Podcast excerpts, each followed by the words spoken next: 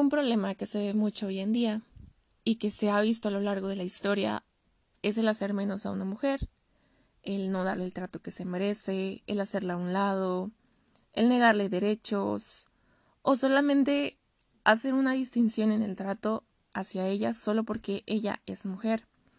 En Génesis 1.27 vemos que Dios creó al ser humano a su imagen. Lo creó a imagen de Dios. Hombre y mujer los creó. Podemos ver que el ser humano fue hecho a imagen de Dios y la mujer misma fue hecha a imagen de Dios. Entonces, al devaluar a una mujer, devaluamos un diseño de Dios, una vida que Él creó a su imagen. Ahora, como iglesia, nosotros tenemos una responsabilidad tenemos esta responsabilidad de hacer valer la vida de las personas, de hacer valer la creación de Dios. Eh, esta semana vi un post en Twitter donde unas chicas se quejaban que la iglesia únicamente intervenía o defendía a la mujer si era una mujer no pecadora. Y al inicio me molesté un poco al ver el post, pero analizando y pensando me di cuenta que esa publicación tenía razón. Últimamente la iglesia no defiende a los que están allá afuera. Muchas veces solo se enfocan en los problemas que están ocurriendo dentro de ella o hacia las personas que están dentro de ella. Pero hacemos oído sordo o nos cubrimos los ojos cuando se trata de problemas que están allá afuera y buscamos justificarnos diciendo que Dios pone autoridades y Dios sabe lo que hace, pero nosotros como cristianos no actuamos, nosotros siendo embajadores de Cristo, nosotros siendo portadores de luz, no estamos actuando. Cuando Jesús vino a la tierra, Él vino y dio su vida por todos. A Él no le importó morir y dar su vida en esa cruz para darle salvación a todas las personas, aun si esas personas en ese momento eran enemigos del pueblo de Israel, aun si esas personas eran personas que no servían a Dios, personas que a lo mejor no creían en Dios. Él vino y lo hizo por todos, aún por las personas que estamos viviendo en esta época, que van a vivir más adelante. Y Jesús vino y les dio ese amor tan profundo de entregarse a sí mismo en ese sufrimiento tan torturoso a unas personas que no eran de la iglesia. Y Jesús lo hizo para darle una oportunidad de vida a todo ser humano. Él no hizo distinción de sexo, de raza, de nacionalidad, de idioma, él dio su vida por toda la humanidad. Y nosotros como, como hijos de Dios tenemos que tener ese nivel de amor de Cristo, ese nivel de amor de no discriminar a nadie, de amar sin, sin fronteras, de amar al prójimo, amar a la mujer, amar a los niños, amar al hombre, amar a incluso a personas con las que no convivimos o personas de las que no conocemos. Me mencionaban mucho que era importante que hablara sobre la responsabilidad de los chicos ante esta situación y me decían, Andrea, habla por favor también de que los hombres tienen que amar a sus esposas. Y es verdad, la Biblia es muy clara y da la orden, maridos, amen a sus esposas. Y muchas veces la violencia de género que está ocurriendo allá afuera hacia la mujer es de parte de hombres cercanos a esa mujer, es de parte de, de sus esposos, de sus novios. Hay muchos chicos que son violentos y que las insultan, que las hacen menos o que las golpean o asesinan. Y la Biblia es clara, da la orden que amen a sus esposas, pero el amar a una persona no debe estar basado solo en la relación sentimental o familiar que tengan contigo.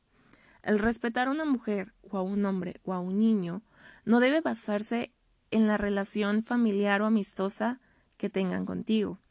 El respeto y el valor van hacia todos aun si son personas que jamás en tu vida hayas visto. Mateo 22:39 dice, Ama a tu prójimo como a ti mismo. ¿Y qué significa prójimo? Prójimo es cualquier individuo o persona. Como cristianos tenemos que amar a los demás. Al faltarle el respeto a alguien, al burlarnos de esa persona, al hacer chistes sexistas, al tratar a las personas como un objeto sexual, al insultarlas, al violentarlas, no estamos amando. Lo mismo pasa si dejamos que alguien más haga estas cosas y nosotros no intervenimos, no las defendemos, nosotros estamos siendo cómplices y no las estamos amando. Mujeres, chicas, niñas, imagínense que un domingo llegan a la iglesia y su pastor les dice sería mejor que las palabras de la Biblia fueran quemadas a que deban ser confiadas a una mujer. ¿Cómo se sentirían al respecto? Chicos, ¿cómo se sentirían ustedes si el pastor les dice eso a las mujeres de su iglesia. Yo me sentiría muy enojada en lo personal y me preguntaría el por qué. Porque yo no puedo leer la palabra de Dios, porque yo no tengo el privilegio de acceder a la palabra de Dios. Y la verdad es que esa es una realidad que se vivía mucho en el pueblo judío en la época de Jesús. Los judíos tienen eh, un libro, aparte del Torah, el Torah ya sabemos que son los primeros libros de la Biblia, ellos tienen otros libros donde van recopilando normas, reglas o enseñanzas humanas que han tenido a lo largo de la historia. Uno de ellos es el Talmud. Una de las enseñanzas judías escritas por un rabino de aquella época dice, sería mejor que las palabras de la Torah fueran quemadas a que deban ser confiadas a una mujer. Entendiendo esto, comprendí un poco más el contexto histórico de la época y dije, wow, no solo la mujer se le trataba como un objeto, sino que aparte no se le permitía aprender de la misma manera que al hombre, en cuanto a lo espiritual, en cuanto a Dios. Y leyendo Lucas 10, 38 al 42, comprendí cómo Jesús le dio valor a la mujer. Se los voy a leer. Dice, Mientras iba de camino con sus discípulos, Jesús entró a una aldea y una mujer llamada Marta lo recibió en su casa. Tenía ella una hermana llamada María, que, sentada a los pies del Señor, escuchaba lo que él decía. Marta, por su parte, se sentía abrumada porque tenía mucho que hacer. Así que se acercó a él y le dijo Señor, ¿no te importa que mi hermana me haya dejado sirviendo sola? Dile que me ayude. Marta, Marta, le contestó Jesús, estás inquieta y preocupada por muchas cosas, pero solo una es necesaria. María ha escogido la mejor, y nadie se la quitará. En aquella época era muy común que las mujeres no tuvieran el privilegio de aprender de Dios de la misma manera que el hombre. Cuando un líder o un maestro visitaba un hogar, las mujeres generalmente estaban limpiando o estaban sirviendo, mientras que el varón atendía a este hombre, el varón recibía el conocimiento. Sin embargo, Jesús se dedicó a enseñarles también a las mujeres. Cuando lo seguían multitud de personas, en esa multitud iban incluidas mujeres, niñas, niños que aprendían de la palabra de Dios. Y en este, en este pasaje, algo que yo entendía era que no debíamos estar afanosos, no debíamos estar ansiosos, teníamos que enfocarnos en Dios. Pero analizando este contexto histórico que les digo, me di cuenta que Marta estaba afanosa porque Marta vivía en una cultura en la que la mujer tenía que estar limpiando, tenía que tener todo listo para recibir a la visita. Y más si la visita era un maestro. Entonces Marta estaba afanosa porque tenía que limpiar, tenía que cocinar probablemente. Y a ella pues le sacó un poco de onda o la confundió que a Jesús no le importara que su hermana María no estuviera limpiando y sirviendo que estuviera escuchándolo. Entonces por eso va Marta y le dice, Señor, ¿no te importa que mi hermana me haya dejado sirviendo sola? Dile que me ayude. Y Jesús le dice, Estás inquieta y preocupada por muchas cosas, Marta, pero solo una es necesaria. María ha escogido la mejor, y nadie se la quitará. María decidió escuchar a Jesús, decidió aprender de él. Y Jesús dijo que nadie le iba a quitar ese privilegio, nadie le iba a quitar esa enseñanza. Lo que podemos comprender de este pasaje, lo que podemos aprender es que Jesús estaba dando a entender que la mujer era digna de aprender de Dios, que la mujer era digna de escucharlo, que ella también podía aprender y tenía responsabilidades o privilegios más importantes que el estar sirviendo, el estar limpiando, que ella también podía escuchar la palabra de Dios y que nadie le iba a quitar ese privilegio y esa bendición. Otra cosa muy común es que el tener un hijo varón era algo muy valioso y el tener una hija era un suceso devaluante. También en el Talmud varios rabinos decían o se expresaban de la siguiente manera la vida de una mujer es un tesoro vano o el nacimiento de una niña es un mal suceso para su familia me sigue molestando y me voy a seguir molestando entre más hable de, de, de estas culturas o de estos tiempos históricos que tenían. Porque todo esto eran normas o este aprendizajes humanos que ellos tenían y que no están incluidos en la Biblia, es como un libro que ellos hicieron aparte. Y bueno, vemos que el valor de una mujer aumentaba si tenía un hijo varón. Si tenía una hija, su valor se devaluaba. Y todavía su valor aumentaba más si su hijo varón lograba ser un maestro o un líder. Entonces el valor de una mujer dependía de sus hijos, no de ella misma. Y en Lucas 11, 27, 28, leyéndolo, me di cuenta de algo. Dice, mientras Jesús decía estas cosas, una mujer entre la multitud exclamó, Dichosa la mujer que te dio a luz y te amamantó. Dichosos más bien, contestó Jesús, los que oyen la palabra de Dios y la obedecen. En otras versiones dice, bendita la mujer que, que te dio a luz y te amamantó, o dichosa, o, o así. Entonces, una mujer, al ver cómo Jesús estaba enseñando, cómo estaba hablando, dijo, wow, tú estás dándole valor a tu mamá. Tú, por ser un hijo varón y que está logrando este liderazgo, pues debes hacer sentir muy orgullosa a tu mamá. Y no tiene nada de malo hacer orgullosa a sus madres. O sea, yo me refiero a que en esa época era como, como, sí, como levantar el valor de esa, de esa mujer. Y Jesús le dice, no, dichosos más bien los que oyen la palabra de Dios y la obedecen. Entonces Jesús demostró que las mujeres tenían tareas más importantes que dar a luz a un varón que fuera el líder, sino que Jesús estaba diciendo que era más dichoso que aprendieran de la palabra de Dios y la obedecieran. Otro punto que también se veía mucho es que la mujer se le trataba como un objeto sexual, todavía, ¿verdad? Y una fuente de tentación y otras cosas. Y por eso en esa época se, se le prohibía mucho a la mujer el, el hablar con, con hombres, siempre estaban como que en los grupos de mujeres separados de los grupos de hombres, o la mujer tenía que cubrir su cabello, su cara. Y siempre se recalcaba más el qué debía hacer la mujer para no tentar el hombre, y no tanto qué debía hacer el hombre para no caer en la tentación. Y creo que es algo que se sigue viendo hoy en día, Siempre se le ha dado más peso a qué debes hacer tú como mujer para que el hombre no caiga en pecado, qué debes hacer tú como mujer para no tentarlo porque eres mujer y por ser mujer ya estás tentando al hombre. Y no se busca tanto el que tiene que hacer el hombre para controlar sus instintos o controlar sus comportamientos.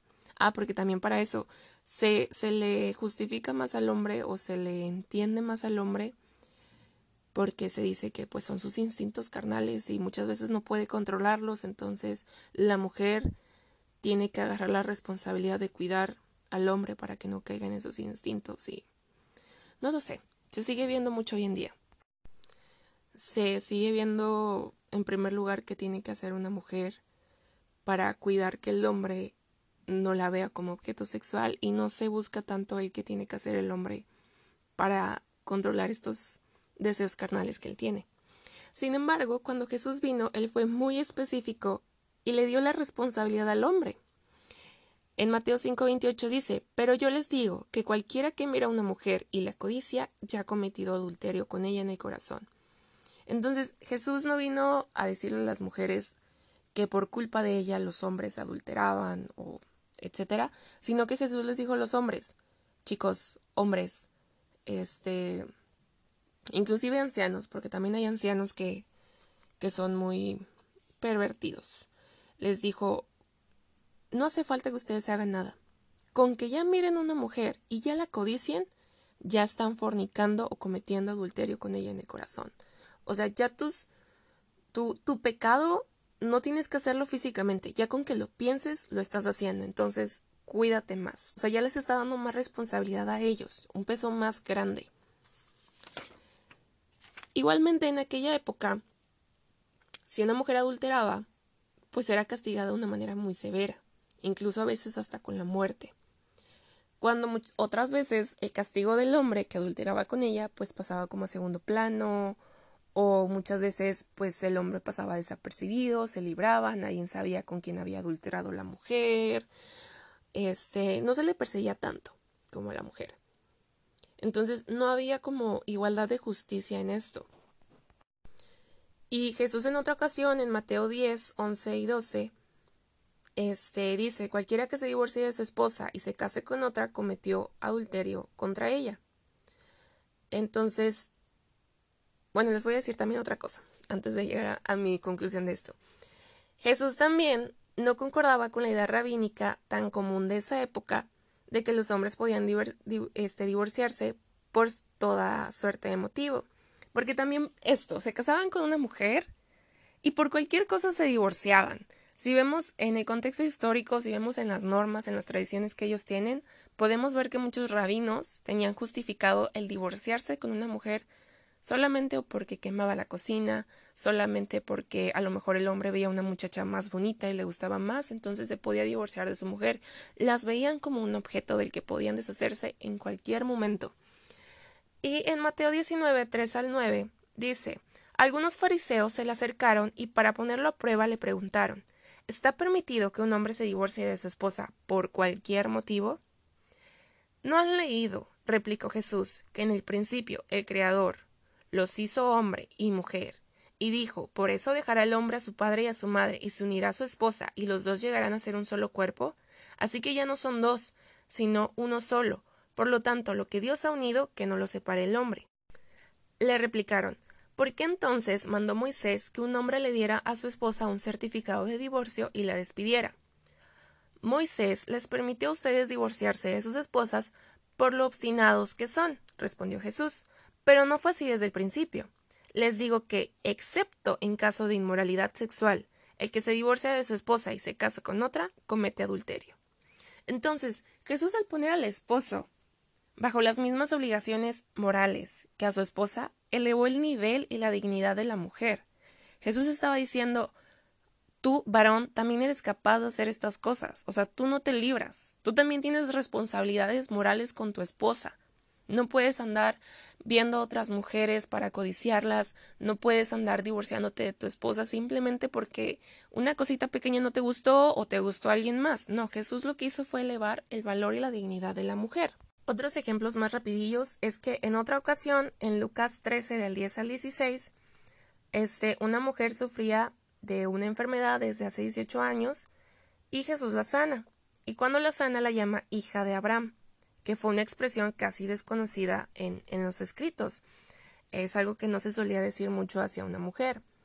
También otra cosa, el valor de la palabra, la palabra de la mujer no tenía valor.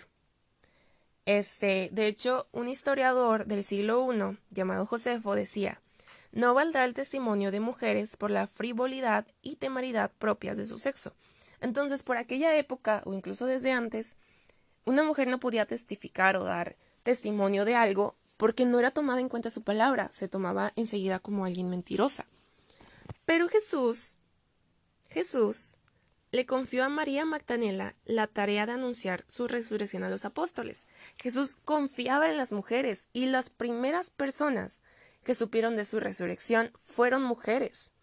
Jesús les daba la credibilidad que las personas de aquella época, que la cultura, que la historia les había quitado. Jesús confiaba en ellas, las consideraba dignas de ser sus testigos, como a cualquier otro discípulo. Y muy probablemente si sigo buscando más pasajes de la Biblia voy a encontrar más donde Jesús igualmente eleva el valor de la, de la mujer, pero me voy a quedar con estos para tocar otros temitas también. En pocas palabras y en resumen, Jesús lo que hizo fue elevar el valor de la mujer. Jesús lo que hizo fue romper muchos esquemas culturales que había hecho el hombre en su propia humanidad. Y me pregunto también si Jesús estuviera en esta época, ¿de qué manera elevaría el valor de la mujer? ¿En qué nos diría que estamos mal nosotros como sociedad, como cultura? Y, y nos diría, es que estas son normas humanas que ustedes hicieron, costumbres humanas que ustedes hicieron, y no es lo que dice Dios. Lo que Dios dice es esto. Me pregunto en qué casos particulares Jesús interveniría. Ahora, el motivo principal por el que hice este mensaje fue que unas chicas de mi iglesia se sentían un poco preocupadas por su seguridad porque hay mucha violencia, la verdad es que hay mucha, mucha violencia hoy en día. Hay muchos secuestros, hay mucha tortura y incluso ya no puedes confiar hasta en personas cercanas a ti porque Generalmente los casos más sonados los hacen personas cercanas a la mujer y te provoca mucho, mucho miedo. Este, hay chicos también que están preocupados por sus amigas, por sus familiares, incluso por ellos mismos, porque la maldad no discrimina. La maldad ataca y hiera a todos. Entonces, les voy a poner que en este momento lean el Salmo 91, es mi salmo favorito, lo leo mucho cuando estoy asustado, cuando tengo miedo, y que le pongan pausa a este audio, que clamen a Dios, que oren a Dios, que oren por la seguridad de cada uno de ustedes y le agradezcan a Dios porque hasta ahora Él ha sido fiel y los ha cuidado. Ya que terminen de orar, pueden seguir con el mensaje. Dios está con nosotros, Dios nos cuida. Y solo piensa en esto, si un padre terrenal, un padre humano, cuida a sus hijos, ¿cuánto más lo hará el Padre Celestial que es Dios?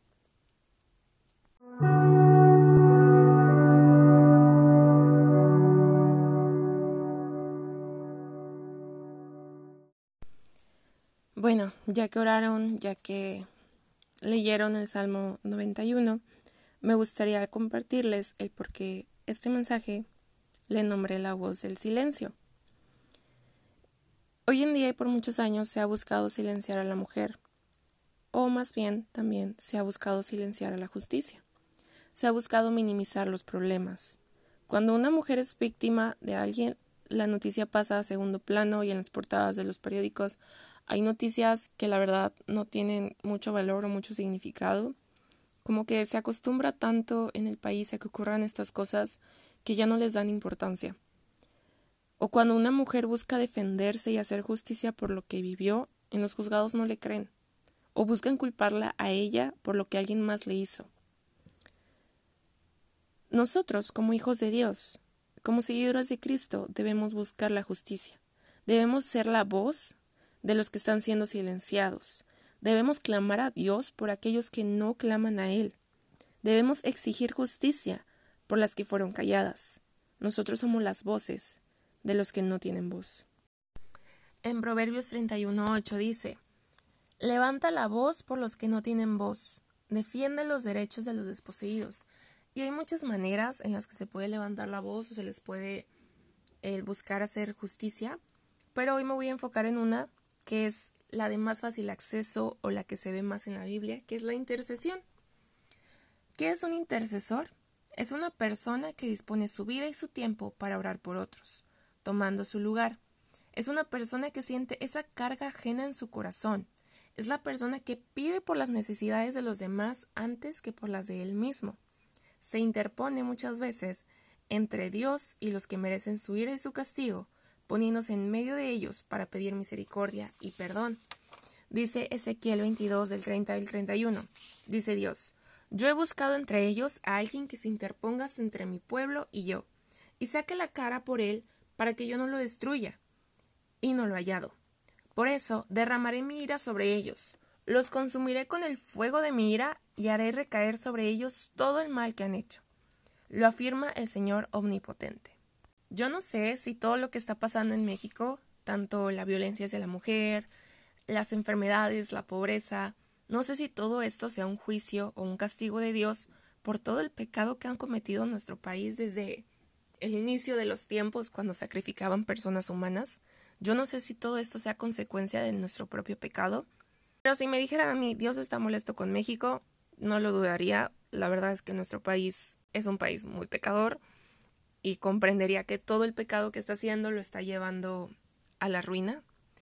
Pero también sé que Dios es un Dios de misericordia y Dios es un Dios de amor y si México se voltea y mira a Dios, Dios va a obrar y Dios les va a dar paz y Dios nos va a dar seguridad.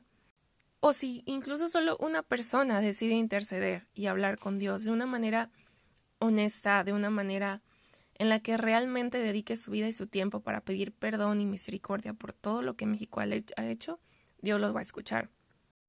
Si nos ponemos a ver este, ejemplos en la Biblia de intercesores, podemos encontrar muchos. Sin embargo, me voy a enfocar en el ejemplo de Daniel.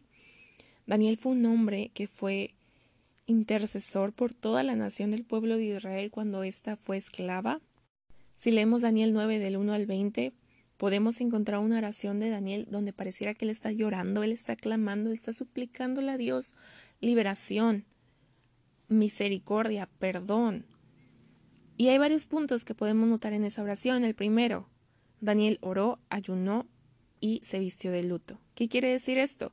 Que además de orar, él estuvo ayunando. ¿Cuántas veces nosotros ayunamos para pedirle a Dios que libera a México de la violencia, de la pobreza, de los problemas políticos, de los problemas ambientales que crean muchas empresas, que crean las mismas personas?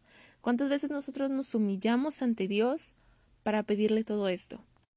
Número dos, Daniel suplicaba por los demás. Él no estaba orando para sí mismo, para que Dios lo liberara a él de la esclavitud. No, él estaba orando para que Dios tuviera misericordia de todo el pueblo, para que Dios perdonara a todo el pueblo. Y si se dan cuenta, hasta la oración está en plural.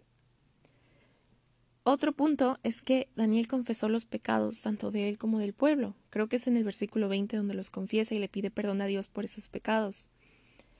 Y a mí siempre me habían enseñado que no podíamos pedirle a Dios perdón por los pecados de los demás. Sin embargo, leyendo este pasaje y leyendo otros más, me di cuenta que muchos intercesores hacen eso.